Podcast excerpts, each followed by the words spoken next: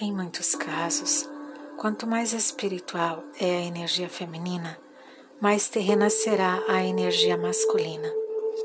Isso por conta de um equilíbrio natural intrínseco. Com o contrário, a mesma coisa. Quanto mais espiritual o masculino, mais aterrado será o feminino. O fino equilíbrio entre essas energias arquetípicas determinará a saúde mental, emocional e física da pessoa, bem como sua forma de caminhar no mundo e dentro das relações. Quanto mais equilibrado, mais centrado e, portanto, mais amor conseguirá canalizar para tocar sua vida. Isso explica muitas das dinâmicas inconscientes que acontecem nos relacionamentos. Por exemplo, uma das mais comuns, quando um corre atrás, apego ansioso, e o outro foge, apego esquivo, aquela eterna perseguição e desequilíbrio entre dar e receber, entre querer ser visto e validado e receber indiferença e ações frias. Enquanto o feminino espiritual anseia por estar com a pessoa numa fusão elevada em vários níveis, seu forte masculino terreno imaturo deseja desesperadamente fazer isso acontecer a todo custo e lutará por isso, perseguição, inconscientemente.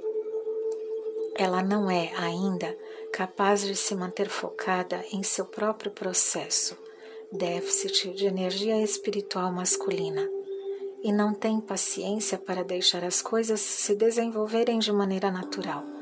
Déficit de energia feminina terrena. Fugir, por outro lado, é uma reação de medo muito forte do feminino terreno imaturo, resposta de fuga ou congelamento, como uma autossabotagem para que não precise agir nem se movimentar. Mudar a postura e os hábitos encarando a bagunça instalada, buscando assim se distrair, concentrando-se em outros projetos, masculino espiritual, para não ter que lidar com todas as novas possibilidades de ser e sentir que a relação traz à tona. Somente quando temos todas essas partes de volta em um equilíbrio saudável interior e os indivíduos são capazes de navegar no processo de criação de um lugar de amor por conta própria, por si próprios, é que eles estarão prontos para entrar na nova fase de cocriação a quatro mãos. Quando acontece esse alinhamento entre o ânimos e a ânima, de ambas as almas afins, a relação vira um campo fértil de puro compartilhar onde os dois trazem coisas novas para dentro da dinâmica da vida do casal, levando a uma amplificação de poderosas energias individuais em vez de puxar e sugar a energia do parceiro e vice-versa. Como saber se é? Nessa relação, os sentimentos de paz, alegria, liberdade, relaxamento, criatividade e propósito estarão muito presentes a maior parte do tempo. A cura do feminino e a maioria dos trabalhos de sagrado refletem esse esquema inconsciente de cura.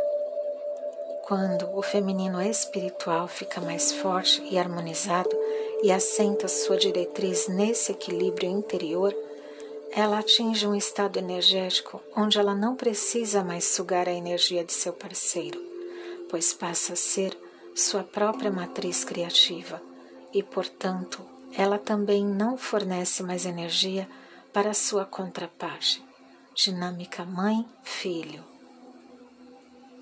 O ciclo vicioso de sugar energia um do outro é rompido pois agora ambos conseguem bombear de dentro de suas próprias raízes a energia telúrica de seus chakras inferiores, raiz, sexual e solar, e toda a força de sustentação do self, senso de autoidentidade, pertencimento, segurança e autonomia. A individuação dá um salto quântico processos que muitos chamam de despertar espiritual. Esse é o ponto em que a contraparte masculina começa a sentir o vazio e é empurrado, obrigado, para seu próprio processo de despertar. Somente quando a energia que estava sugando passivamente da contraparte, geralmente a mulher ou a pessoa com a energia mais in na relação, não está mais disponível, é que ele é forçado a acordar e encontrar seu próprio caminho para criar essa energia dentro de si. Geralmente o homem ou a pessoa com a energia yang mais forte. Seu mundo vai desmoronar. Ele ficará exausto, incompleto e vazio por causa da falta de energia. Tentará aplacar de todas as formas esse buraco dentro de si. Buscará corpos, usará drogas, perderá horas jogando ou vendo pornografia, procrastinará, fará juras de amor, pedirá perdão, chorará, prometerá, gastará fortunas materiais para convencer a parceira a ficar, quando ele finalmente decidiu ir. Ficará tão desconfortável e se sentirá tão alienado e angustiado que sua única saída real será então o começo do seu processo de cura, de tomada de consciência de suas feridas infantis, dos valores positivos e negativos de seus ancestrais, do qual é herdeiro, e de toda a falsidade do ego que ele veio sustentando até o momento. Esse é exatamente o processo no qual estamos imersos nesse momento do contexto histórico mulheres equilibrando-se sobre suas próprias raízes, e os homens sendo forçados a fazer o mesmo diante do inevitável espelho de um feminino mais saudável e independente. Ele terá que olhar para o seu feminino abandonado e fazer algo a respeito. A grande diferença entre a pessoa com suas polaridades desequilibradas para a fase onde ela tem ambas dançando em harmonia, é que agora ela escolhe, por meio da luz do discernimento, em conexão profunda com sua intuição e seu corpo, sentir, onde ela deseja derramar sua energia de fertilidade e cuidados. E escolher a vida que se quer viver faz toda a diferença pois consciência é luz e foco é luz dirigida, onde mirar, dali brotará. Dessa forma, a pessoa se liberta do balanço das ondas das ações e traumas inconscientes. Só é possível criar quando há liberdade no campo. A liberdade, no fundo, é a tela que suporta toda a arte. Sem ela, nada. Já era esperado que a cura do masculino seria fustigada pela cura empreendida pelo feminino. Agora é continuar o trabalho individual e coletivo e esperar. A grande colheita há de vir.